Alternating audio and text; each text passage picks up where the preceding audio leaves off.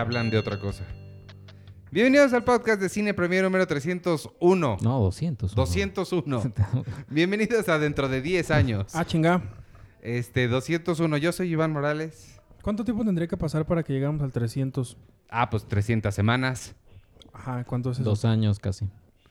No, 300 No. semanas. No. Para 300 episodios, 300 semanas. Pues lo hacemos una vez No, Iván. Ah, a partir de ahorita, Ajá, necesitamos 100. 100. Sí, Eso serían dos años. dos años. Dos años, cuatro semanas. 104 semanas. ¿Por qué cuatro No, semanas? ciento... Porque cada Son año tiene 52 52 semanas. Entonces, dos años, Es un año y un nue- y Menos. 11 meses. Un año. un año y 11 meses. Ok. ¿Ya? ¿Cómo te llamas? No, tú termina de presentarte. No Yo te- soy Iván Morales, ya dije. Ah, Ahí termina mi, Yo ahí soy- mi nombre. ah, hola, yo soy Arturo Magaña. ¿Y tú? Yo soy Checoche. Y te tienes que ir, Arturo, en 10 minutos. Sí. ¿Por qué? Pues nada más. Quiero, entonces Así empecemos rápido. Penny ahorita está en una misión eh, también de, de- de Marvel y Star Wars. Eh, En con- el crossover Marvel de Star Wars. en, en Morelia todavía. Eh, no, pero quiero que Arturo hable de una película que se estrena este fin de semana, Día de Muertos. Película Dios animada. mío. Se estrena este fin de semana. Pues la vez pasada Penny y yo hablamos. Creo que estabas tú. Sí, sí, sí. Pero, pero ahora sí habla. En resumen, lo que dijimos, lo dije yo. Y, y perdón por mi, mi opinión tan fuerte. Es una, esta película es una vergüenza para la animación en México. Ah, caray. Este trata de algo, no sabemos bien. eh, Este, Del Día de Muertos no trata, del título que de la película pues no trata. es que está raro porque sí habla como del Día de Muertos, pero mm, de un mago que anda por ahí como queriendo mm, robarse el poder y ser como algo, es una cosa muy rara. ¿La viste dónde, cuándo, a qué horas? La, vi- la vimos en Guadalajara el no recuerdo si fue este año. Yo creo que sí. Yo, creo que fue este ajá, año. este año. Fue la película inaugural del festival. Estaba. Y ni este, siquiera dijeron, oigan, no está terminada. No, o sea, esto es lo que va, se va a estrenar. Pues no lo sé. Yo no recuerdo que hayan dicho algo. Lo que sí sé es que eh, eh, la, la copia que pasaron estaba en inglés. En inglés chicano. caray. porque supuestamente era un tema como de ventas también. Para ver si alguien la quería o algo. No sé si Guadalajara es particularmente el mercado. Pero, Bueno, o sea, sí, según yo, hasta donde sé, Guadalajara sí es un mercado importante. Pero el festival. Pero- o sea, no, no- sí, no es- sí, sí, sí. Sí, ¿van sí, a sí. comprar películas al festival? Sí, hasta donde yo sé, sí. Un componente muy importante del Festival de Guadalajara es el mercado de películas. Ah. Pero si es la película inaugural, pues...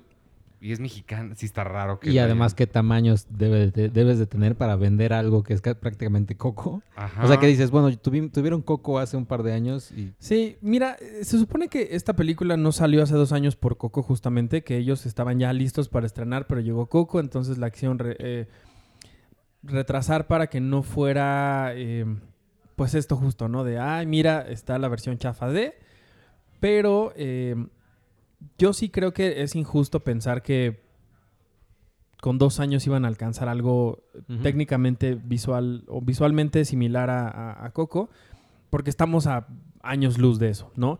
Y creo que tampoco es justo comparar la animación de México con de Estados Unidos porque pues no son los mismos mercados, no son las mismas oportunidades, no hay la misma infraestructura. Entonces yo jamás me, me metería a criticar la animación Claro, como tal en ese sentido, ¿no? Eh, sin embargo, yo, yo esperaba que al ser una película mexicana, hablando de una tradición mexicana como, es, como lo es el Día de Muertos, además Coco es una película estadounidense que habla del Día de Muertos, El libro de la vida es una película también gringa con una, un director que vive en Estados Unidos, que ya no, ya no es propiamente eh, un habitante de nuestro país, ¿no? Sino que ya es como, un- es como su versión desde, desde Estados Unidos.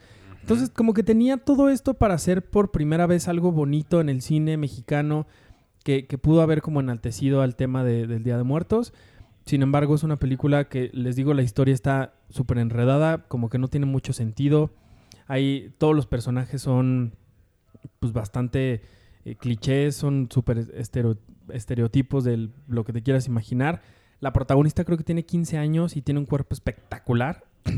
Todos son. No, de verdad. O sea, y lo digo con, con todo el mal gusto de que, que quiero que suene. O sea, es una niña de 15 años y le pusieron un cuerpo que no corresponde ni a su edad, De Maribel Guardia. ni, ajá, ni a una película animada. O sea, vulgar. Es vulgar el- el- el- la, la apariencia de esta mujer. Ajá. Luego, eh, todos son güeros, ojo verde, ojo café, perfectos, preciosos, maravillosos. Los que son morenos, los que son indígenas, los que son mexicanos, son lo- las chachas, los sirvientes, los tontos, los villanos. Todo mal, Ajá. todo mal. Órale. Este, ¿qué más? Eh, ¿Qué les puedo decir de, de- de esta película que no hayamos dicho ya? Es, es, es de Entonces, la- verdad. o sea, lo que la recomiendas es lo que estás diciendo. no, yo, o sea, si quieren ver animación, vayan y busquen a Rita Basulto, a, busquen a René Castillo con hasta los huesos, con, con De hecho, está sin el- sostén. O sea, vaya, si es animación y no es animación a la vez, Olimpia sigue todavía en salas, ¿no? Creo que está en la Cineteca. Está en la, cineteca, en la cineteca todavía, no sé si considerarla como animación, pues es rotoscopía, pero Mm, no, no. ¿verdad? No, no realmente. Pero sí hay de verdad una cantidad de, de gente que está, está haciendo animación tan padre y tan bonita en México como para que vengan este tipo de largometrajes y además con la exposición que van a tener y además con el alcance que va a tener. Y otra vez la gente diga guácala con el cine mexicano, guácala con la animación, guácala con nuestras películas, porque no es justo. Realmente creo que si hubieran hecho eh, una película con, con un corazón enorme, con una historia bonita, entrañable sobre el Día de Muertos de México desde México, creo que hubiera sido una, una gran película. Sin embargo, O sea, Pues que se creo que están, o sea, creo, creo que están las de las que produce Videocine que que ya es como una mini franquicia, ¿no? La de las momias, eh, la- La Llorona, las leyendas. Las leyendas, o sea- Son de anima, ¿no? de anima. y, eh, pero no las distribuye Videocine, ¿no? Las distribuyen, ¿no? ellos no las Ellos producen, no las las, las producen, distribuyen. Igual creo que esta, porque esta es de Metacube, un estudio de animación. Y la distribuye Videocine. Y la Sí. distribuye Videocine con las voces de este, Alan Estrada, no sé quién más, y este niño que acosa mujeres en, en- en Telegram, ¿cómo se llama? Eh, Memo Ponte. Mema Ponte. Eh, y ya, te digo, no sé cómo, no sé por qué habrán decidido pasarla en inglés cuando yo la vi. In English. Cosa que hizo la experiencia mucho peor, porque el, como mi hija les go for de tamales, pues sí se escuchaba bastante mal, bastante chafa y sí, sí, una, una gran tristeza. La verdad, yo creo que si quieren ver algo de, de Día de Muertos bonito, mexicano, vean Hasta los Huesos, que creo que es un cortometraje maravilloso. Terrena Castillo está gratis en Filmin Latino, dura 15 minutos. eh, escuchan la voz de Eugenia León, la música de Café Tacuba, este, una animación en plastilina donde salen todos los que hoy son los alumnos de Guillermo del Toro en el taller del Chucho. Entonces, esa es la animación bonita de México que vale la pena. Perdón. O pueden ver Coco otra vez. O pueden ver Coco o el libro de la vida Pues sí. o este un Pesadilla antes de Navidad. Pero fíjate, lo que ellos tenían, lo que ellos tenían miedo era de que la gente los iba a comparar con Coco. Y sí.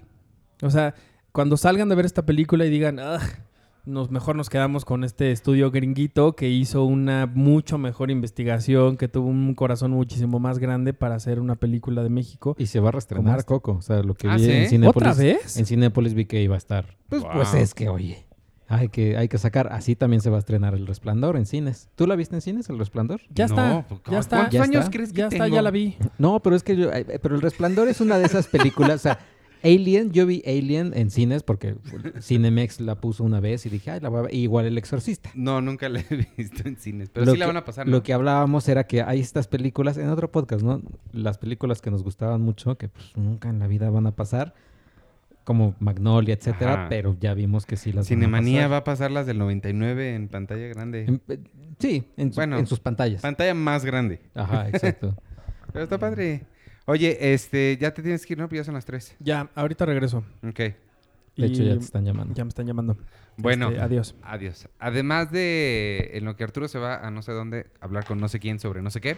Este, además del Día de los Muertos, se estrena. Ah, la película de Downton Abbey. ¿Eres fan de Downton Abbey? No. Pues ahí se estrena Downton Abbey. Esa era Dania, que eso no sé bien qué es, todavía no leo la crítica. El arte de defenderse, que es la de J.C. Eisenberg. Tengo muchas ganas de verla esa, se me hace Sí, yo interesante. también. La carrera de Brittany, que tengo muchas ganas de verla porque dicen que está buenísima, salió de Sundance, pero llegó un mail con los estrenos de Amazon. Se estrena hoy en cines y el 16 en Amazon. ¿A poco? Ajá, o sea, Mm. dos semanas nada más ahí la ventanita. Y la grande de la semana es Terminator Destino Oculto. Destino oculto. No sé si nos esperamos a Arturo. Él no la vio, pero que quiera como hacer su participación o... o- Pero pues O no la vio. ¿De qué va a participar? No, ¿verdad? ¿Qué, qué va a decir? va a decir, no la vi. Eh, ¿Qué tal está no, Terminator Destino Oculto? pues ya que vi algunas críticas y demás, o sea, como que divide un poquito a, los- a la gente. Tú me habías dicho inclusive cuando me Sí. preguntaste que cómo estaba y que yo te dije que a mí me había gustado. Yo había leído que estaba muy fea. En, creo que supongo que IndieWire, que todo les cae mal. Sí, ajá. Eh, no, no está muy fea. Lo cierto es que tú, tú no eres fan, o sea, ¿viste todas las de Terminator? No. No, nada más las. No sé si he visto alguna más allá de las primeras dos. No, no creo haberlas visto. Salió, te- en- en- salió Terminator 3 eh, con Schwarzenegger, Ajá. Nick Stahl, era John Connor, y Cristiana Loken se llamaba, ¿no? Christina Loken era la Terminator, y la otra chica era Ni una muy noventera, así, pero muy noventera la, la actriz. Sarah Michelle Gellar. No, ah, la que sale... Jennifer Love Hewitt. No, la que sale en esta serie de Homeland, ¿cómo se llama? Gary Russell. No, Sí. no es Ah, no, Claire Danes. Claire Danes. Era Claire Danes. Gary y- Russell es The Americans. The Americans. Eh, eh, y la 3, híjole, la 3 sí es, sí, sí, pues no, venía después de la, ahora sí que de la de James Cameron, la 2, Ajá. y pues era muy cabrón. Eh, después vino Terminator Salvation con Christian Bale Ah, y Christian Bale. eh, Señor Avatar, James Cameron. no, este... El que iba a ser famoso por Avatar y el- luego nunca se El hizo que iba a ser famoso por Avatar. ¿Cómo se- Chris. Chris algo. Este. Sí, ¿no? Chris algo. No me acuerdo. Bueno, él, eh, que justo, justo fue después de Avatar, y bueno, ahora viene Terminator Salvation, pues bueno, él está a carrera en ascenso a full. Y pues no, o sea, la película también... Ujú. Y después vino Terminator 5 Genesis, Ah, sí. que creo que esa es la peor de todas, que es con Emilia Clarke Ajá. y Schwarzenegger. Que esa fue la que el póster había un spoiler, ¿no? Que uno de ellos era resultaba malo, pero lo pusieron en todos los carteles de publicidad. Eh, John Connor resultaba malo, o sea, a- como a la mitad. La verdad es que yo vi la película, la he visto creo que un par de veces, una vez en el cine y otra vez po- cuando la pasan en la tele. Ajá. No le entiendes nada, o sea, re- en realidad no le entiendes, porque viaja en el tiempo, pero ya no sabes si John Connor entonces por qué se hizo malo, porque entonces fue al futuro. La verdad es que sí, es un desastre. Órale. Y después viene esta, la 6, que entonces es la 3 en realidad. O sea, porque es la que borra como Terminator 3, 4 y 5. Esta su- sucede, me dijiste que empieza inmediatamente que termina la 2. Inmediatamente que termina la 2, así como un día, a la semana después, ¿no? Que termina la 2. Ajá. Y, y ya, ya comienza después. O sea, empezamos en el 92, es la película. Supongo. Y ya después nos vamos hasta México, Ciudad de México 2019. Ajá. ¿Y qué tal? ¿Pero qué tal está? Sí, es una buena, una digna sucesora. Está padre eliminar todo lo demás. Sí, no. Sale Linda Hamilton de joven. Sale Linda Hamilton de joven. Esto, es- esto pasa en el primer minuto, así que es el inicio. Sale Linda Hamilton de joven. Y sí, está, está muy bien. Es muy genérico cuando comienza la película porque dices, es casi, casi sigue el mismo camino que Terminator 1, ¿no? Llegan los Terminators, bueno, llega el Terminator malo, llega el humano que va a defender a- a- al nuevo profeta. ¿Que no es la niña esta? Ah, bueno, la niña esta.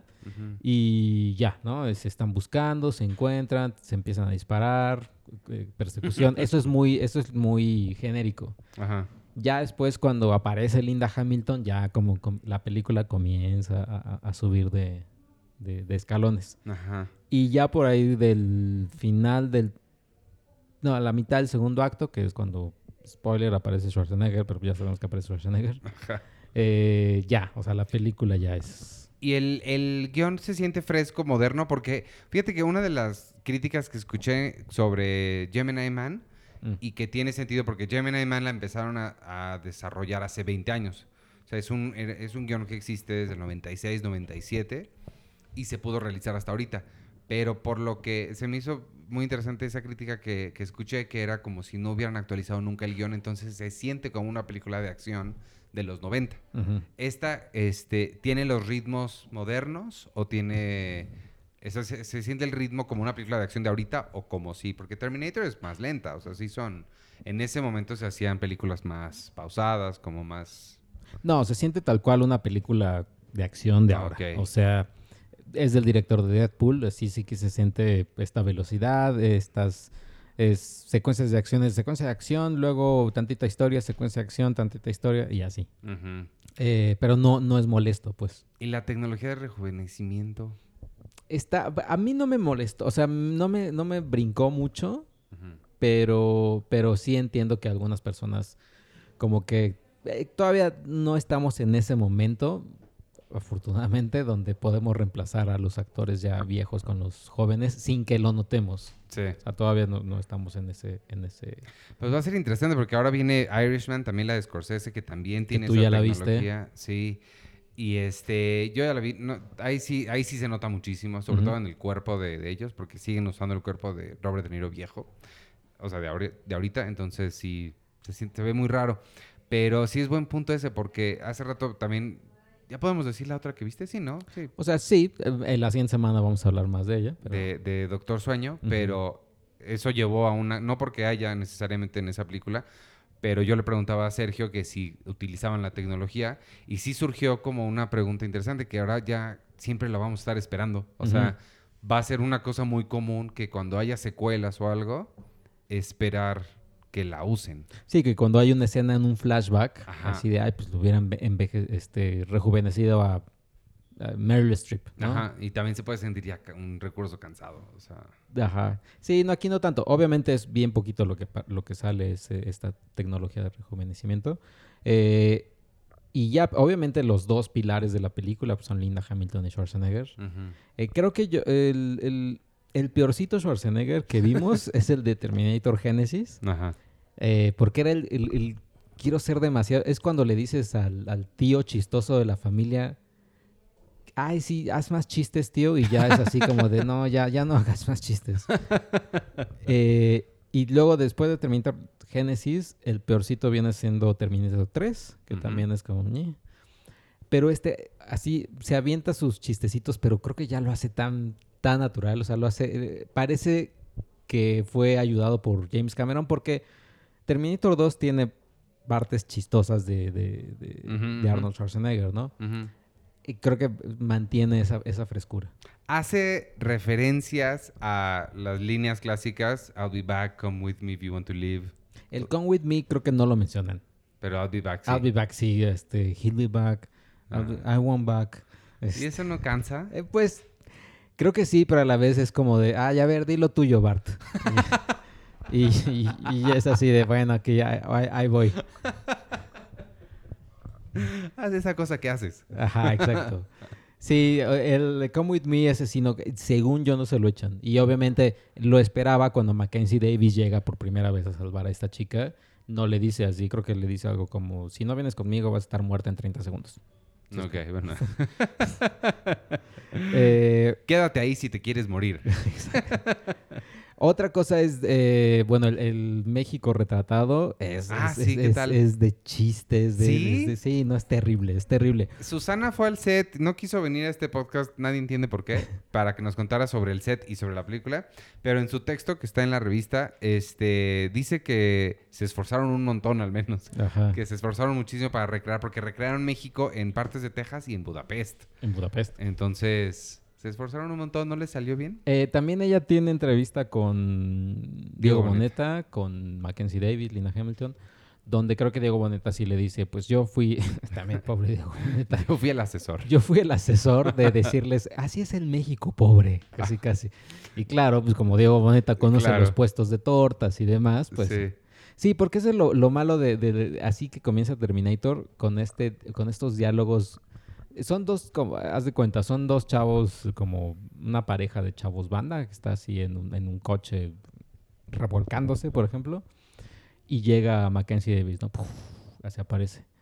Pero entonces es de- se cae y, y- y ellos son, oh, mira, una mujer, hay que ver qué, qué pasó ahí, hay que ayudarla. O sea, su- sus diálogos son así, que, que dices, güey, están tatuados, así súper mala salvatrucha, casi, casi, cholombianos, casi, Ajá. casi, y, y no, así de, ay, hay una mujer ahí en peligro, hay que ver si necesita ayuda. Y hablan, o sea, además de los diálogos, los acentos son mexicanos o se escucha que son de Salvador o? No, que eso, eso es lo peor, creo. Cuando hablan en inglés, se escuchan en inglés, Ajá. ¿no? Cuando hablan en español, se escucha que los doblaron. Ah, O sea, sí, sí es terrible eso. O sea, y todos. Menos Chale. Diego Boneta, porque, pues bueno, Diego Boneta. Y la protagonista. pero hasta el papá de, de ellos dos, o sea, cuando empieza a hablar en, en inglés, pues es él, Ujú. en español es otro, otro actor Chale. doblándolo. Y eso sí se siente, pero... Pero lo que está interesante es que aún así, con toda la tierra que le estás echando, este, dices que está muy buena. O sea, que vale Sí. aún así la pena. Sí, no vale la pena. Si son fans de Terminator, sí vale totalmente la pena. Pero recomendarías ver la, la, la original, bueno, la 2. La 2, sí, sí, la recomendaría para que la, que la tengan fresca y, y ya. La 1 no es esta, ¿verdad? Estoy pensando en, en Evil Dead, que la 2 es prácticamente el remake de la primera. Eso es en Terminator, ¿no, verdad? Sí, en son- Terminator no. Pero si te pones a pensar, es prácticamente lo mismo. O sea, Terminator 2 es, es, Es que no me acuerdo de la 1, pero... es, es del mismo patrón. Llegan los dos, dame tu ropa, este, estoy buscando a Sarah Connor, ahí está Sarah Connor, le voy a disparar, la salvan. Ah, entonces sí. Terminator 2 es exactamente Igual lo que mismo. también el mariachi. El mariachi también es desesperado y- el mariachi son la misma. Y si nos ponemos a pensar, Terminator, esta Dark Fate, es la misma Claro. fórmula, pero son fórmulas que... Sí, fórmulas. El, el chiste es que las ejecuten bien. Otra cosa que tampoco me, me gustó ahí, que justo cuando empieza Ciudad de México, ves este puente tipo segundo piso Ajá. Y los autos van, uno, a una velocidad así como a 20 kilómetros por hora, Ok. pero no hay tráfico. O sea, pero van así... O sea, pero sin tráfico. Dije, no, eso no es la Ciudad de México, pero ni de chiste. En una cámara lenta o algo. No, no, no, no, no. O sea, es, es como si fueran en, en una colonia, así que, pero como cinco. Pacífico, sí. Y eran como las 7 de la noche. Ajá. mm. Y dices, no. Bueno, pero ese es, esos son el tipo de detallitos que ves solamente viviendo aquí.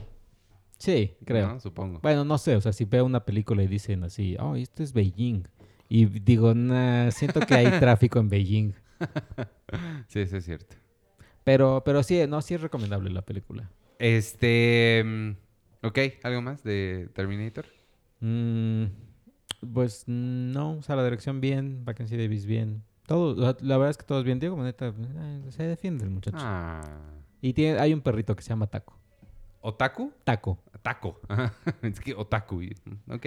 Taco, pero aparece bien poquito el, el pobre perrito. Este. mm, Y vean las entrevistas que hizo Susana, porque son en video, ¿no? Sí. Las de, las de Diego y Mackenzie Davis. Mackenzie Davis. Este, pues además de Terminator, ¿qué? ¿Dónde está el Des- piloto? Destino oculto. de Terminator Destino Oculto vimos, porque tú también viste y yo también vi, a Paul Rudd doble. Ah, sí, sí. De esa no hemos hablado en el podcast. Porque, oye, ni siquiera hemos mencionado que la semana pasada estuvimos en Morelia y nos fue muy bien en el podcast en vivo. Y muchas gracias Sí, a todos gracias los que a la fueron. gente, al Festival de Morelia. Ah, Gracias al Morelia y a toda la gente que fue, que nos llevó regalos bien padres. Y este y espero que pronto lo podamos volver a hacer. Al menos una vez al año si podemos. Esperemos que otra vez se pueda repetir. Gracias por ir a todos. Y este. Y bueno, por eso también estamos saliendo un poquito tarde esta semana. Porque pues regresando a Morelia las cosas se juntan y están, están pesadas. Pero entre lo que. Y por eso no lo hablamos la semana pasada. Pero vimos. ¿Cómo se llama? Living. Living with Yourself. Living with Yourself, la nueva serie que yo espero que sea miniserie, o sea, que sea serie limitada de Netflix, de Paul Rudd. La premisa está bien padre. Bueno, Sergio me la describió como es Multiplicity, pero en, la, en cada versión de él es mejor Ajá. en lugar de peor. Este, y pues va- la gente ni va a saber qué es Multiplicity. Sí, no creo que, No creo sí, que- ni Michael Keaton que la protagonizó recuerda Multiplicity. El chiste es que Paul Rudd eh, se siente eh, muy, muy mal, sobrecogido con la cantidad de trabajo que tiene y está muy triste y deprimido. Entonces le dicen de un spa en el que pues, vas al spa y te curan todos tus males. Lo que no le dicen es que, vamos, no, porque nadie sabe, porque el spa lo oculta, es que no es que te hagan sentir mejor, sino que te hacen una copia de ti al, tu, al ti original, al tuyo original, al, a ti mismo original Ajá. lo matan y es la copia de ti la que sale del spa. como- Mejo- mejorada. como una Como, versión como mejorada. Gattaca, ¿no? También. Como. Gattaca, ajá. Ujú. Este, entonces, pues, pero toda la serie comienza cuando le sucede esto, pero a él ori- al, al él original no lo matan, no lo logran, sobrevive, pues. Ujú. Y pues de eso se trata la serie, de que hay dos eh, Paul Rudds viviendo por ahí, compitiendo por ver quién es mejor y quién se queda con la vida, con la vida de él. Y está bien padre. ¿Te gustó? Sí, no, sí me gustó, me gustó mucho. La verdad es que también está bien cortita, o sea, son 25 Sí. minu- minutos por episodio, Y son, son seis. seis. En una así. tarde te la avientas sin problema. Y Y además es bien, o sea, es, es- o sea, Paul Rudd es uno de esos actores que es agradable verlo, o sea, Sí. porque es muy natural, es, eh, o sea, hasta como, como Ant-Man. Sí, incluso. no, cae súper bien, O sea, cae, muy, muy bien. Cae muy, muy bien. Y, y además la, la serie como que sí te llega como que a, hacerte esas preguntas, ¿no? O sea, cuando, cuando, o sea, porque está este Paul Rudd, el, el original, que no está tan, tan, este, bien, improvi- bien, ¿cómo se dice? Improve, este, ¿Mejorado? mejorado. Ajá. Que no está tan mejorado como su yo mejorado. Ajá. eh, que empieza a tener celos de sí mismo. Sí. Y te empiezas a preguntar, pues sí, pero es que necesitas echarle más ganas o necesitas como que apretar las tuercas para, Ajá. para hacer las cosas que ya estabas descuidando. Y él, y solamente viéndose a sí mismo, como ah, llevándose todo el crédito, es cuando como que comienza ahí a... Sí. Sí, eso es muy interesante. Como, como si es una conversación, un pensamiento filosófico interesante. Ujú. O sea, si él mismo, él es su propio motivante. Ajá. ¿No? Eso e- está padre. Y me gustó también la relación con la esposa. Este, lo que sucede entre, entre, pues, entre los tres. Ujú. Este, se me hizo muy interesante cómo se va dando esa dinámica. Por ahí hay un twist, muy, bueno, no twist, pero un desarrollo interesante de ella. Ujú. Que, que eso está, o sea, las preguntas igual que genera. Cuando está en Nueva York, ella. Ajá, sí, sí. Eso está, eso sí. Sí, sí, sí, las preguntas que genera esa situación en Nueva York, que es, ja, sí te, sí te deja pensando mucho. No, no lo queremos decir para que no spoileársela para quien no la haya visto, pero sí, sí, sí véanla, porque sí está bien, bien padre. Y lo cierto es que también la serie, o sea, son seis episodios, son poquitos, pero cada episodio cuenta con su cliffhanger. Sí, O Sí. sea, y, y- bien, no, no es un cliffhanger así como de, oh, claramente porque lo quieren unir con el siguiente episodio. No, o sea, no tienen, es que eso tiene, ti- la, est- la estructura narrativa que tiene está como muy mezclada, pero parecería muy confusa, pero se las arreglan para que no sea confusa. Y justo lo que dices, cada episodio termina con una cosa que sí te deja súper, "Ah, pero ¿qué va a pasar ahora? Pero no como Walking Dead en el que el resto del episodio es aburrido y nada más pasa algo increíble al final, sino sí tiene como mucha... Sí, está- no, y, casi, casi cada, o sea, bien podía acabar ahí Sí, y, y decían, bueno, para, los tenemos enganchados para la siguiente temporada del siguiente año. sí, pero sí espero que no hagan más temporadas porque la forma en la que termina ya, o sea, sí me imagino los veo haciendo algo más, pero ya sería como, como no, no, no remotamente tan interesante. Sí, y es raro que Netflix no haya promocionado esta serie como... Nada. Porque Nada. es Paul Rudd ya es bastante Sí, sí, famoso. sí, o sea, sí, es, es bien raro las, cojas, las cosas que escogen promocionar. O sea, no. Bueno, la Casa de las Flores te la meten. No, sí, bueno. Eh, Mona- o sea, vaya, todo lo de México sí te lo ponen Monarca así. no he visto anuncios, ¿eh? Sí han habido muchos anuncios de Monarca. Sí, o sea, sí, y además cada que te metes a la, a la aplicación. Tengo un amigo eh, que, que dice, ay, mm, chateando el otro día, ¿qué estás haciendo? No, pues viendo Monarca. Y ya después, es que es la serie más vista de Netflix. Y yo, ¿dónde viste eso? "Pues, pues, en, la, en la app viene ahí, la serie más vista en este momento. Yo, o sea, pues sí, obviamente te van a decir eso. y- Pero no hay forma de corroborar sus datos. Exacto. este. sí, porque también se estrenó Bojack Horseman, por ejemplo. Hay nueva temporada de Bojack. eh, Hubo muchísimo esta, eh, esta semana. Además de Bojack Horseman, este, que también la vi completa y es increíble. Es la primera mitad de la última temporada. Entonces, este, todavía faltan algunos episodios. Pero tienen, sobre, tien- tienen unas cosas que, que de verdad, yo sé que lo he dicho antes, pero de verdad, créanme, hace unas cosas la serie que no te imaginas que podrían suceder en una animación. Este, está, está bien, bien interesante y, y yo se los recomiendo de verdad muchísimo. Les va a doler, les va a hacer llorar, les va a hacer reír, les va a hacer todo. Acaba de entrar en este momento una persona al estudio que le voy a poner el micrófono ahorita para que nos diga de Terminator. Hola amigos, ¿cómo están? Soy Susana. Uy, soy Susana Guzmán. Ya te obligué a venir porque no querías venir. No, sí, Para siempre hablar quiero de venir. Terminator. Y Nada más dinos cómo te fue en el set, es lo que toda la gente quiere saber.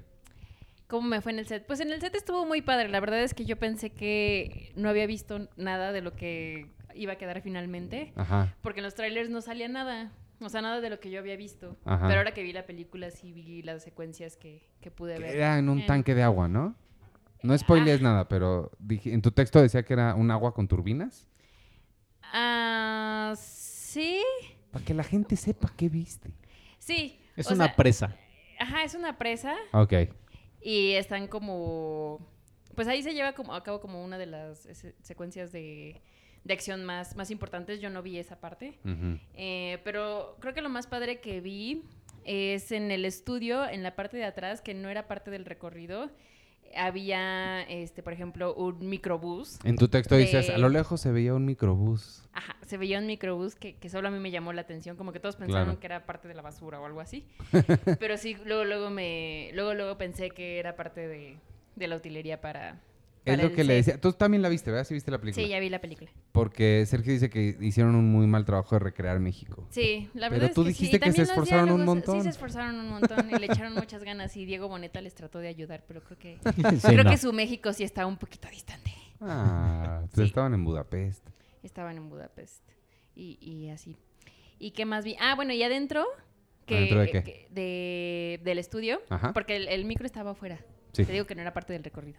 Y entonces, el, adentro del estudio estaba como un, no un avión, sino una parte de un avión que pues obviamente ya eh, con la computadora y eso recrearon como el resto del avión.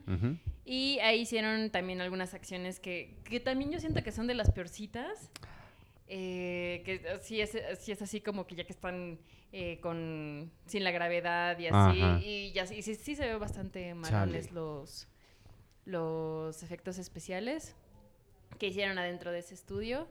Entonces, pues como que sí, es- sí estuvo muy padre. Fue mi primera experiencia viendo una película después de visitar el set. Ujú. Y sí fue muy interesante ver, por, o sea, se me, viene, se me venía a la cabeza toda la información, como por ejemplo, eh, ahí venían los planos de, de cada movimiento que tenía que hacer cada actor, eh, quién empujaba a quién primero, ese tipo de cosas, Ajá. que pues ya viendo la película entendí. Porque pues en ese momento incluso como que se les olvidó que tenía que ver esa parte. Entonces dijeron, no, de eso no noté nada, de eso no sé qué. Ajá. Entonces, pues eso lo hizo más interesante porque dije, pero ¿por qué? ¿Qué será tan importante? Pues en realidad, pues sí, es, de las escenas principales y está padre. Órale. Estuvo muy padre Qué bueno. esa, esa experiencia. ahí Y la- la-. La película a Sergio le gustó mucho. ¿A ti te gustó? A mí también me gustó mucho. ¿Has visto las originales? Sí, sí he visto las originales y pues luego vi las, las otras que, las, Que no están las tan- que no están tan buenas. Ajá. Este. Y sí me gustó mucho. O sea, yo siento que sí, lo, lo único en lo que sí flaquearon fue en, esta, en la adaptación de México. Y los diálogos en español, así de. Ah, eso decía "Ah, agua, ah, espérate, güera. O sea, es ese tipo de cosas que sí está medio. eh. Y luego también este tipo de estereotipo del gordito que come tamal y todo. O sea, todo ese tipo de cosas que. Bueno, los que gorditos sí comen tamales. No todos los gorditos tamales. Y además así como que... Ajá, entonces como que lo que sí fallaron es que todavía hay muchos estereotipos del mexicano, así de que canta canciones de Juan Gabriel y siempre desayuna este tamales y ese tipo de cosas, que sí estuvo medio chafa. Y te digo, estos diálogos de, espérate, güera, así como si todos habláramos así. Oye, y estábamos diciendo también que entrevistaste a, a Diego Boneta en video. Diego Bonito chiquito, sí. Diego Bonito. ¿Le dijiste Diego Bonito? Diego Bonito. No le dijiste eso. Y me le lancé. No es cierto. Y ya, ya estamos vetados. Y ya estamos De Fox. vetados. Sí, ya. Gracias. Y Ya Fox ya no existe. ¿Te quieres quedar Sí. para el resto del programa o ya te vas? Es que voy a, Usa voy a- tu voy a micrófono. comer. Es que, es que voy a... Es que voy a... Es decir, la gente no supo qué, fue, qué fuiste a hacer. Está bien, Susana. Gracias por entrar. Bueno. Muchas gracias. Esta es tu Adiós. casa para cuando quieras. Ok. Bye. Bye. Adiós. Provecho. Bueno, entonces para terminar de Bojack Horseman, este, véanla porque está bien padre. Y ya. Algo, algo en específico quería platicar de... Hubo una cosa que me gustó mucho, pero ya no creo que era... Ah, es que hubo una... ah, eh, no, porque si lo digo es spoiler de... Pero bueno, hay una secuencia bien bonita. Ok. Y este, visualmente también hacen cosas interesantes. La, la que es la agente y productora de Bojack, que hace la voz Amy Sedaris, pero no me acuerdo cómo se llama el personaje, es, el- es la, la gata, el gato, gata. Este, se embaraza y tiene una bebé y hay una, un, todo un episodio, toda una secuencia en la que ella está haciendo múltiples cosas, pero la dividen a ella muchas veces. Está bien, bien padre esa visualmente. Mm. Ah, tenía un spin-off, ¿no? Bojack Horseman. Y creo que lo cancelaron. Sí, Tuca and Birdie. Bronco. Tuca and Birdie, este, yo vi un episodio y no lo pude terminar. O sea, era una... ¿Te acuerdas de, de- Claro que te acuerdas, porque tú eres la enciclopedia de Los Simpson. Cuando van a Japón o no sé dónde, que es que les da epilepsia cuando ven un... Ah, sí, sí, sí. Era eso. Ah, bueno, para mí me pareció eso. Fue muy exitoso en Estados Unidos. Bueno, críticamente, al menos a mucha gente le gustó. Eh, Tuca and Birdie se llamaba igual, son personajes que tienen cabeza de animal. Pero a mí me pareció una cosa alucinante de, de- de estrobos y Ujú, ujú. ah, muy rápido, que no entendía qué estaba pasando. Te digo, no, ni siquiera terminé el primer episodio, entonces yo no lo recomendaría, pero... Lo- sí, además se canceló porque también creo que no, no obtuvo tanto. Sí, yo escuché mucha gente que lo elogiaba mucho, pero sí, sí estaba bien raro, bien difícil. Ah. ¿Qué más vimos? Ah, Modern Love. Modern Love. ¿Tú viste Modern Love? Modern Love, tú Ah, también. está ¿no? bien padre. ¿Tú también ya la viste? Sí. ¿Toda? No, eh, voy Ah. a la mitad. Oye, aquí eh, ya se fue Susana, pero tú dices, Arturo dices, ah, está bien padre. Sergio dice, pues está bien. Y Susana dice que está bien mala. Ustedes son el, arco iris. Sí, sí, sí. La- o sea, empieza, es que empieza muy bien, tú vas a la mitad. Ya, o sea, para mí es como, o sea, la analogía de un avión que va aterrizando, que se va quedando sin gasolina y es bueno, pues hay que aterrizarle planeándole porque... Bueno, el de Tina Fey no me encantó. Ajá. El de es que, Tina Fey ahí está bien, empieza, ahí empieza como que, ah, ok. De hecho, eh, yo dije, eh, pusieron el de Tina Fey en el, en el 4 o en el 5 para que dijeras, ya, ya aquí párale a tu, a tu maratón y regresas luego. Porque estaban tan padres los demás que ese sí dije como de, eh, este no me encantó, ya me voy a dormir. ¿Tú en qué, en cuál Yo vas? no he visto ninguno. Ah, ninguno. No. El primero es una maravilla. El primero es, el de Anne Hathaway es el mejor. El de Anne Hathaway es una joya. Así, Ah. increíble, increíble que te, Anne Joya, güey. que te sorprende. A mí, la verdad, el que más me ha gustado de los tres, digo, del, de los tres, de los cuatro que vi, fue el, de los, el del periodista, la periodista, con Dev Patel, Ah, el de Dev Patel. Ujú. Sí, que, es, sí. que son tres historias, de hecho, tres historias en un mismo episodio de media hora, con Andy García, de hecho. Órale. Este, Andy García, Catherine Kinner Órale. y Dev Patel. Está bien padre. O sea, porque, digo, no, no se os va a contar todo, pero es, es un chavo que lo entrevista, una periodista, y le dice, oye, ¿qué hago con la, qué hago con la historia que traes? Es- Porque el chavo hizo una app, un, un Tinder, haz de cuenta. Hizo una app así para citas, así que ha unido a mucha gente. Pero le dice, ay, pero tú tienes algo, como que tú, a ti te falta, tienes un- tu corazón como que dice otra cosa. Le dice, ¿Tú, tú, tú, tú, tú estás enamorado, ¿no? Y le dice, ¿perdón? Sí, tú estás enamorado. No, no, eso no, ¿por qué? Dice, güey, se te nota en la cara así, cabrón, ¿no? Y él le dice, ok, tienes cinco minutos. Y le empieza a contar su historia de amor, trágica, dolorosa, muy bonita, muy Oh. triste, muy, muy, muy emocionante. Y cuando termina de contarle él su historia, ella le dice, la- le cuenta la suya. Y entonces es una, es una, está muy padre. Sí, está, está, está muy padre. No me había fijado sino hasta el final ya de la serie. Este, ¿y ¿Cómo se llama el director de Once? John, John Carney. John, John Carney. Carney dirige cuatro episodios. Dirige el de Anne Hathaway. ¡Guau! Pues los escribe y los dirige, ¿no?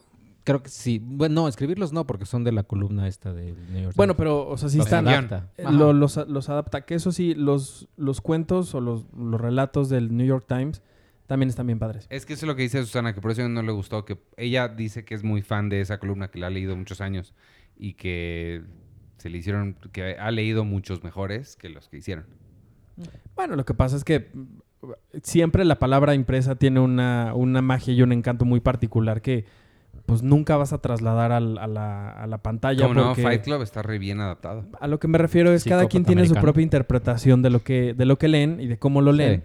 Entonces yo puedo leer algo que a mí me puede parecer maravilloso y la película puede parecerme horrible porque yo ya tenía en mi cabeza una, una historia ya trazada y presentada. Entonces, Pues la razón por la cual yo no he visto Modern Love es porque he estado viendo otra adaptación de la palabra impresa a la televisión y se llama Supergirl y Flash. ahí van. Oye, pero vi, vi un tweet que y pusiste. está bien padre. Vi un tweet que pusiste con una imagen. ¿Sí, es Ah, sí. ¿Se les fue eso? No, Ah, no. la bueno, pared verde. eh, eh, sí, no. Lo, justo lo que puse es que claramente, bueno, según yo, claramente es una pared verde random. O sea, había una pared verde donde estaban. Pero sí parece que es un, un green screen. Pero no creo que, no creo que se les haya ido. O sea, es, Bueno, yo estaba viendo el otro día, eh, le estaban pasando, no, la estaba viendo porque la puse. Matrix Revoluciones. ¿Cómo Ajá. estuvo eso, Checo? Yo no entendí. No, es que le puse pausa porque no sé qué Ah. hice, le puse pausa a, a cierta escena. Me fui, regresé y todo. Vi y dije, no, se les fue no. un cachito de pantalla verde. Ay, Eh, ¿a poco? Sí, sí, sí. Yo dije, no manches. Y hasta le iba a sacar foto, pero dije, no manches, tengo mucha flojera para pararme y sacarle foto, luego lo hago. Pero es casi, casi cuando, para los que vieran, vieron este Matrix Revoluciones, cuando van a llegar las máquinas a Zion Ajá. eh, y todos estos se- se- están en estas, en estos como máquinas enormes, tipo No, no sé por qué hago como que me estoy acordando. No tengo Bueno. idea de lo que hablo. El ejército como que eh, se, se ponen estas máquinas tipo aliens Ajá. Y ya están esperando a que lleguen las máquinas y ya están atacando las máquinas y lo que sea, y disparando. En eso ya le puse pausa, donde se ve el protagonista, bueno, el, el- uno de los líderes ahí, uno de los que salen ahí.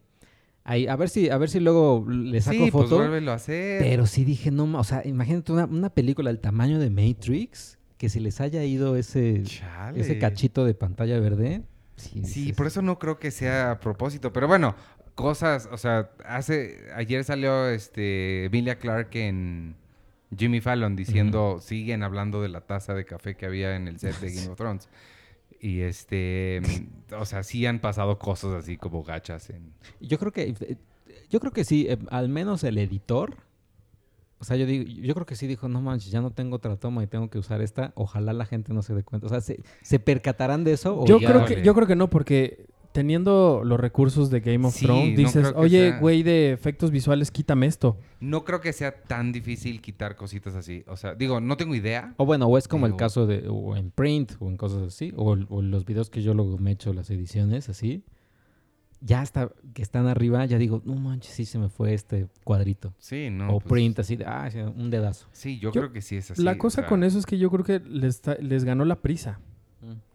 O sea, porque la, la tercera de Matrix también ya tenían que sacarla porque ya la habían anunciado en el tráiler de la... Eran digo, back al to back. final, Ujú. al final de la 2 salía y vamos a regresar a los cines el año que entra. Entonces ya tenían el tiempo... En, no, ni siquiera No, el año que seis entra. meses, cinco, eh, seis luego, meses. luego. Entonces la prisa es lo que hace que se les vayan cosas así. Pues yo no me acuerdo de, de Matrix ni Revolutions ni Reloaded, pero eso que acabas de describir suena espantoso.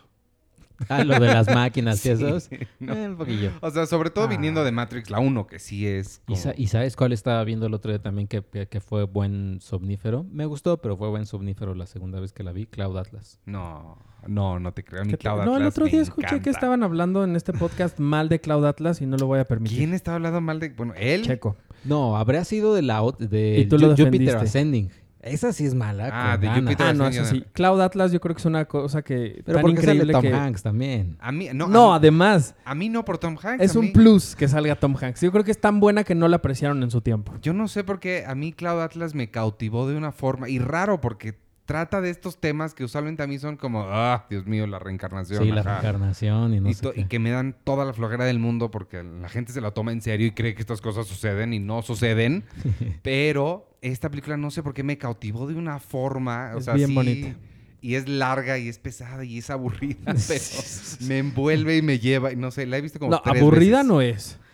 No, eh, Aburrida no, porque está tan enredada que...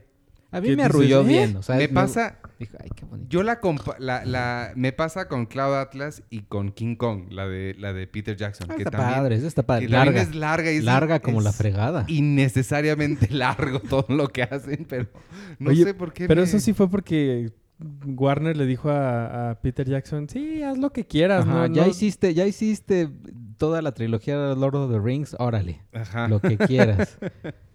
Madres. Oye, ¿qué más? O ya vámonos con los comentarios. Ah, no, yo tengo rápido la que te comentaba fuera del aire. Eh, Paramount Channel está estrenando una serie, su primera producción como mexicana, que se llama Danny Who. Ah, sí, cierto. Eh, con, bueno, en lo que, en lo que busco el, el nombre de, de las actrices que salen en Danny Who, es una historia que se desarrolla en 1990. El, el diseño de vestuario, la, la producción está, está loable, es, es muy bien. El soundtrack es un poquito raro porque es un poquito raro si lo pensamos en que pues, son puras canciones ochenteras las que nos ponen. Pero no es tan raro porque en, en los 90 en México pues también nos llegaban los éxitos medio tarde. Así que, Sí. así que no, no, no, es tan, no es tan actual eh, el, el- el chart de canciones.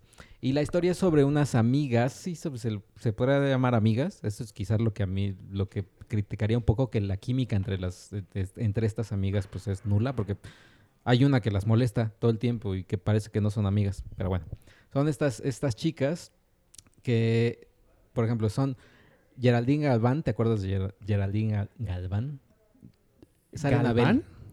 ¿Es Gal- Gal- Galván. Geraldine, Geraldine Galván. No sé por qué me, me- se Ah, me chinga. dificulta. No, ¿quién es? Yo pensé que Geraldine, la esposa de... Sale en Abel, la, la película de Diego Luna. Ah. Es la hermana. Ah, ya. Bueno, sale Geraldine Galván. Yoshira Escárrega también sale. Eh, ¿Quién más sale? Bueno, o sea, Juan Carlos Colombo, este, Rodrigo Murray. Sale, o sea, de actores, o sea, Silvia, Silvia Carusillo, eh, Carla Rico, eh, Marisa Saavedra. O sea, son o sea, es un buen casting, ¿no? Son estas, estas amigas que una de ellas desaparece, una de ellas como que escribe un diario y dice, oigan, voy a, este, esto me va a pasar, cuídense, bla, bla, bla. Desaparece, tipo Stranger Things, ¿no? Desaparece y entonces estas cuatro amigas les, eh, se ponen a buscarla. Y hay un misterio y entonces descubren como que están conectadas por algo y cada una de ellas tiene habilidades especiales. O sea, como que una de ellas puede escuchar muy bien y ver muy bien, así como mirada de águila, otra es como muy rápida. Eh, entonces vamos descubriendo que hay una conspiración detrás que las está como que manipulando y bla, bla, bla. Órale. Y está en Paramount Channel. Paramount Channel la estrenan este 3 de noviembre a las 9 de la noche.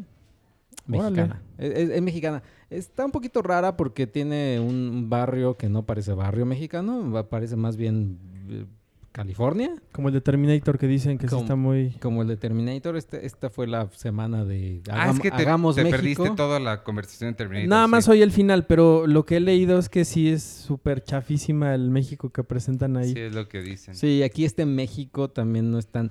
Y hay algo que, algo que sí también no me gustó, que no entiendo por qué no lo usaron.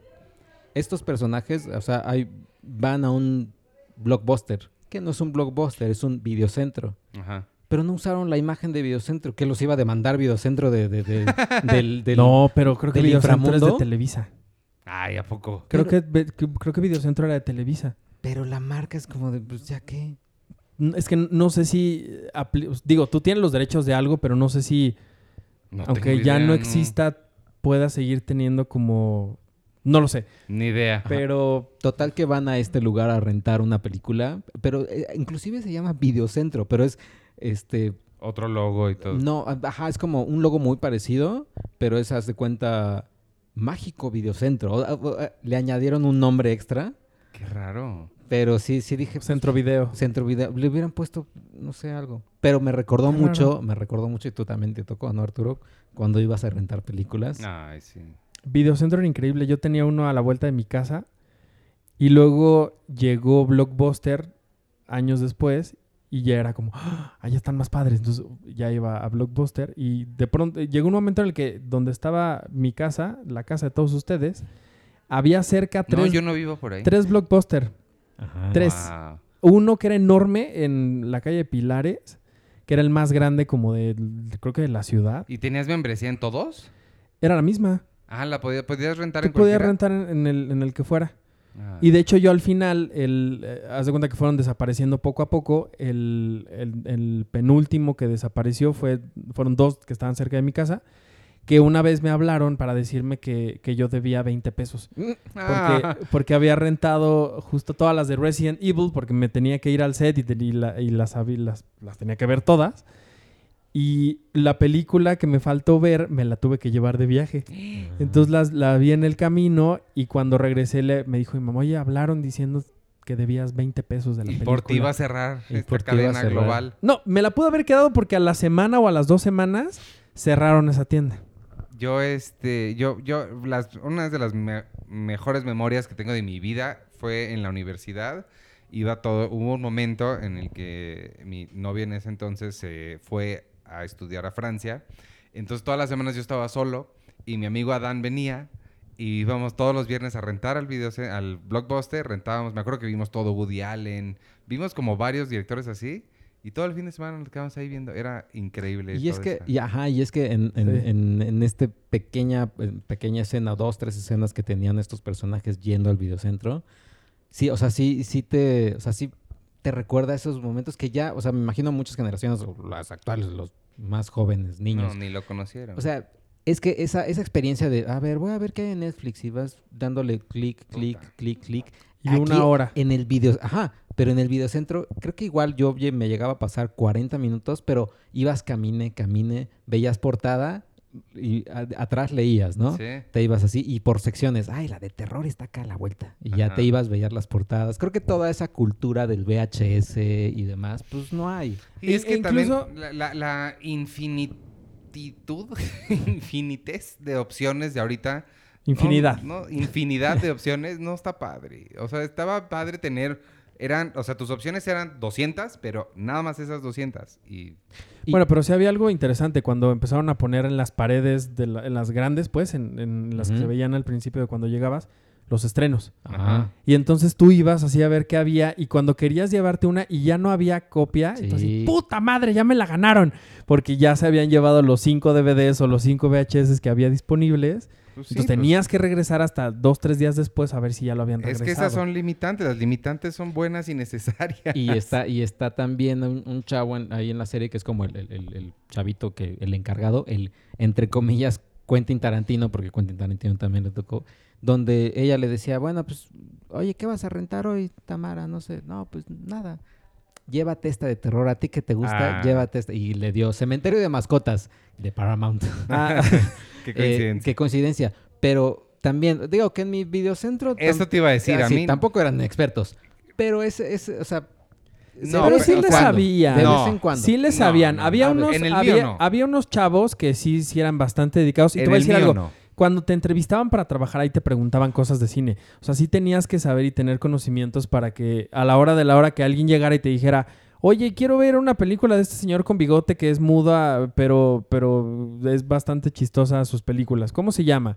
Entonces ya tenías tú que decirle, ah, En el mío de Tepepan, en el 2004, desde así, toda la gente que trabajaba ahí, seguramente escucha este podcast, no sabían nada. Y a mí, no sabían nada para lo que a mí, o sea, para mi nivel, pues. Eh, claro, también, también que- hay que... Porque yo llegaba y me veían, y- no, o sea, me acuerdo... Ah, ya llegó este cabrón. no, es las, que ya me imagino cómo llegabas al, al blockbuster. las, también tú. las preguntas que te hacían de, ¿quieres que te ayude? ¿Estás buscando una chistosa? No estoy buscando nada, no vas, nada de lo que tú me puedas decir me va a servir. Qué poca. No, pero a veces también ya no, ya no va a pasar eso en Netflix, ¿no? Y demás.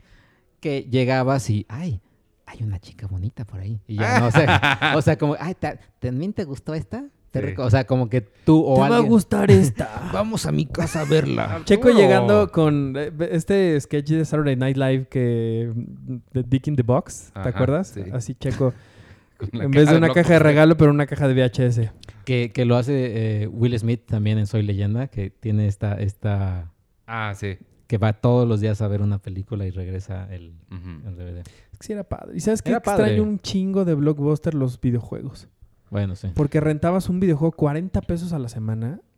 O sea, tú ya podías decidir si te gustaba o no jugándolo. Ah, bueno. Eso No no, que me tocó ahora- porque yo nunca he sido gamer, pero sí justo eso. Ahorita estoy con Red Dead Redemption, pero quiero probar otros y es o que me los presten o lo compro y son cuesta 3 mil pesos. no sé Ajá, y ya te chingaste si no Sí. te gustó porque Así, no, pues ya lo tiene- pagaste. Te tiene que gustar a huevo. Sí, entonces Sí, eso no. extraño muchísimo de los blockbusters, el, el rentar los, los, los videojuegos. Porque aparte había unos eh, que, o sea, la- las novedades, pues, los, los títulos que acababan de sacar y los podías rentar toda la semana.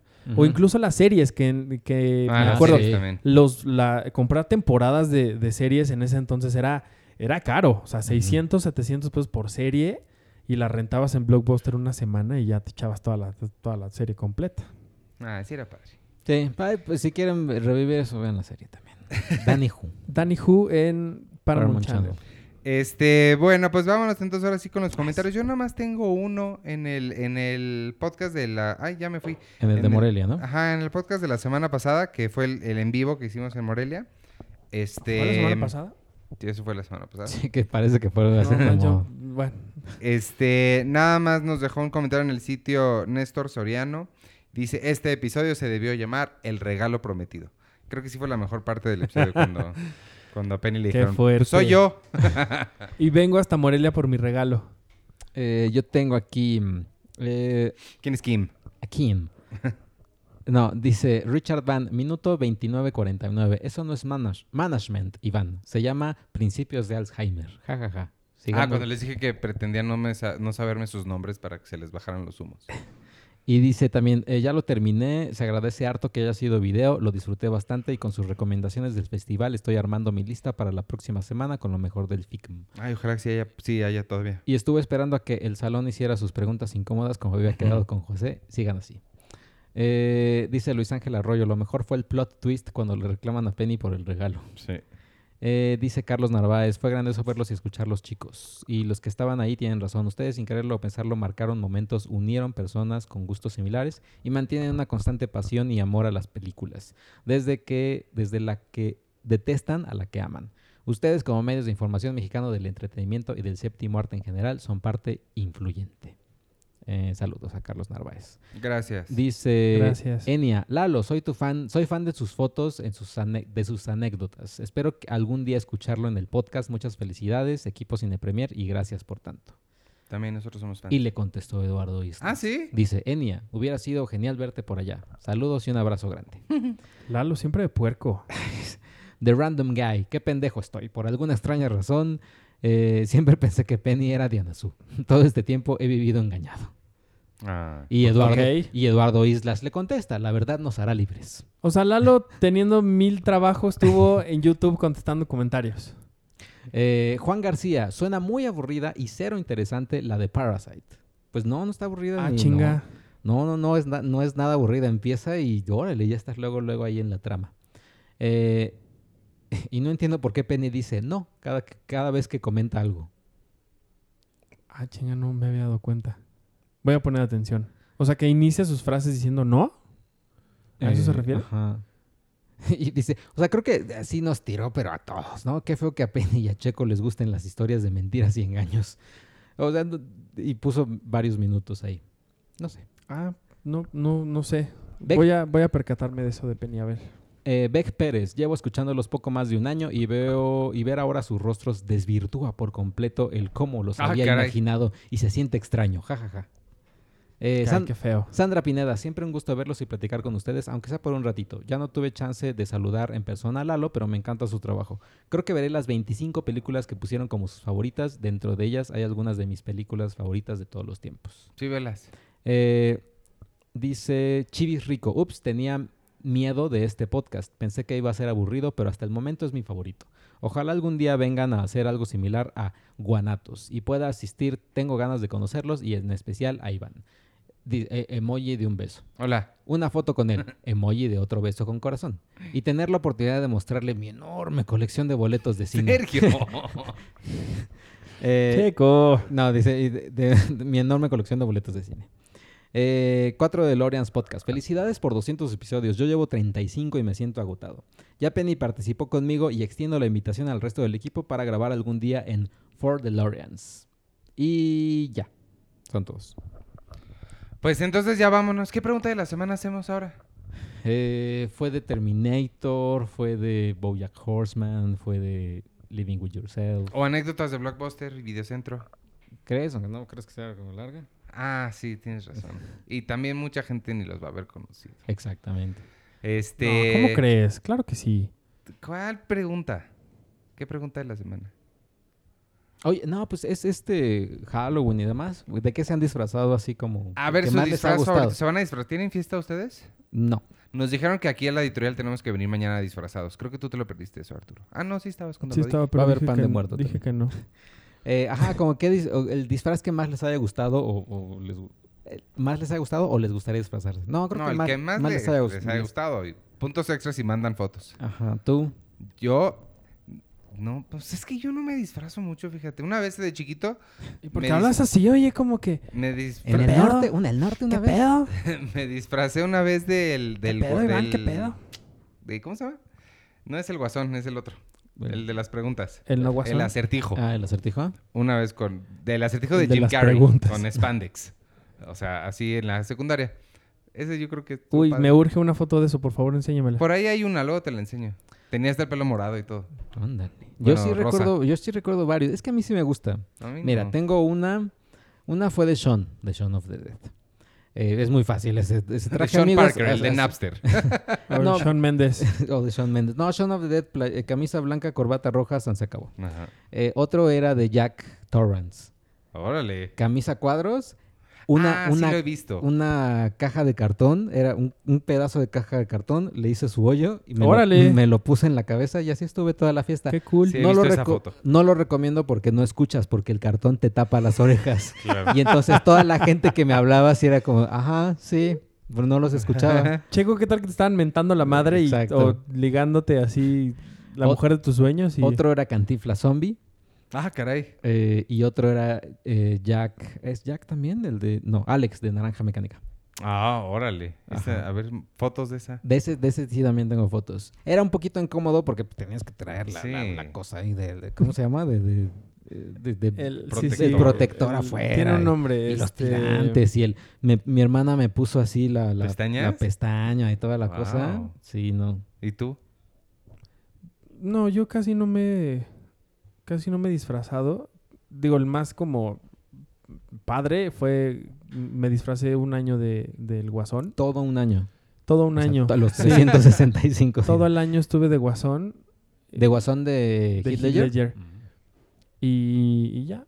Tengo una foto de, de bebé cuando Ah. era. eh, cu- digo, me disfrazaron de vampiro. Ah, yo Y de de- bebé, mi papá me puso. de Pedro mamá- Picapiedra también. Uno de los dos me puso, o los dos juntos, la ropa de un Snoopy. Tenían una muñe- un muñequito de Snoopy. ¿A poco? Y se la quitaron y me la pusieron a mí. Ay, qué padre. Yo estaba chiquito. Bueno, vámonos entonces. Este, nos escuchamos la semana que entra. Yo soy Iván Morales y me pueden seguir en arroba Iván Morales y en todas las redes sociales de Cine Premier, arroba Cine Premiere, con la E al final en Twitter, Instagram, Facebook, en Spotify. Gracias por habernos acompañado quienes fueron al podcast en vivo. Sí. Estuvo bien padre conocerlos y verlos. Gracias por los regalos. Y despídense ustedes. Eh, yo soy arroba chocoche. También muchas gracias a todos. Saludos a Diego Boneta y, el, el que, y por su por su gran trabajo Y a los con- decoradores de set. de- en, en diciendo así se habla en México y así es el, así es el barrio de México. Así es el barrio de México. Y yo soy Arturo Magaña y me pueden seguir en arroba Arturo HD.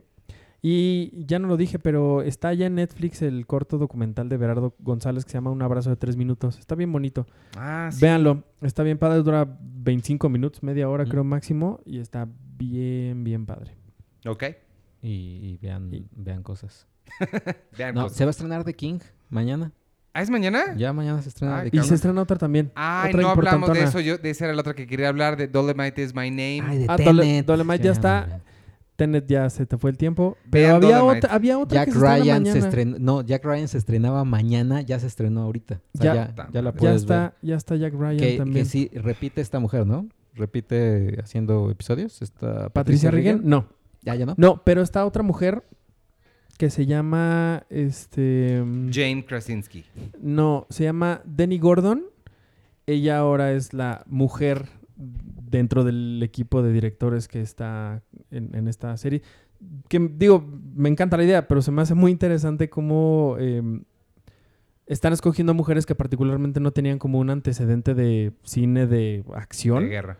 Ajá, como para, para dirigirlos y además que lo, lo hacen tan padre. Los, lo- los episodios de Patricia Regan a mí me gustaron muchísimo. Y también en Estados Unidos, bueno, creo que aquí también, eh, Apple TV Plus. Eh, ya, ¿Ya empezó? Ya mañana, Mañana, empieza. sí es cierto. Madres. Morning Show, sí. Dickinson de Haley Stanfield y creo que la de Shyamalan. No, la de Shyamalan es el 28 de noviembre, Ah. creo. Entonces, Morning Show y Dickinson. Pues el lunes habla, el lunes, la semana que entra hablamos de Dolomite. También. Ah, sí. Y a Eso ver ya la quiero más. ver. Y The King. Creo que sí. Vela, vela, vela tú también, Arturo, para que podamos platicarla. ¿Cuál? Dolomite, is my ¿Dolomite? name. Sí, sí quiero Y verla. sale Wesley Snipes, Y sale Wesley Snipes, que hace Vi 20 una, años que no vi lo una foto increíble que estaba Wesley Snipes, Sí. Eddie Murphy, Will Smith. Will Smith y Martin Lawrence. Sí. Está Órale. bien padre esa foto. Porque ahí viene Bad Boys. Ujú. For life. Uy. Bueno, ahora sí ya vámonos. Bueno, Adiós. adiós.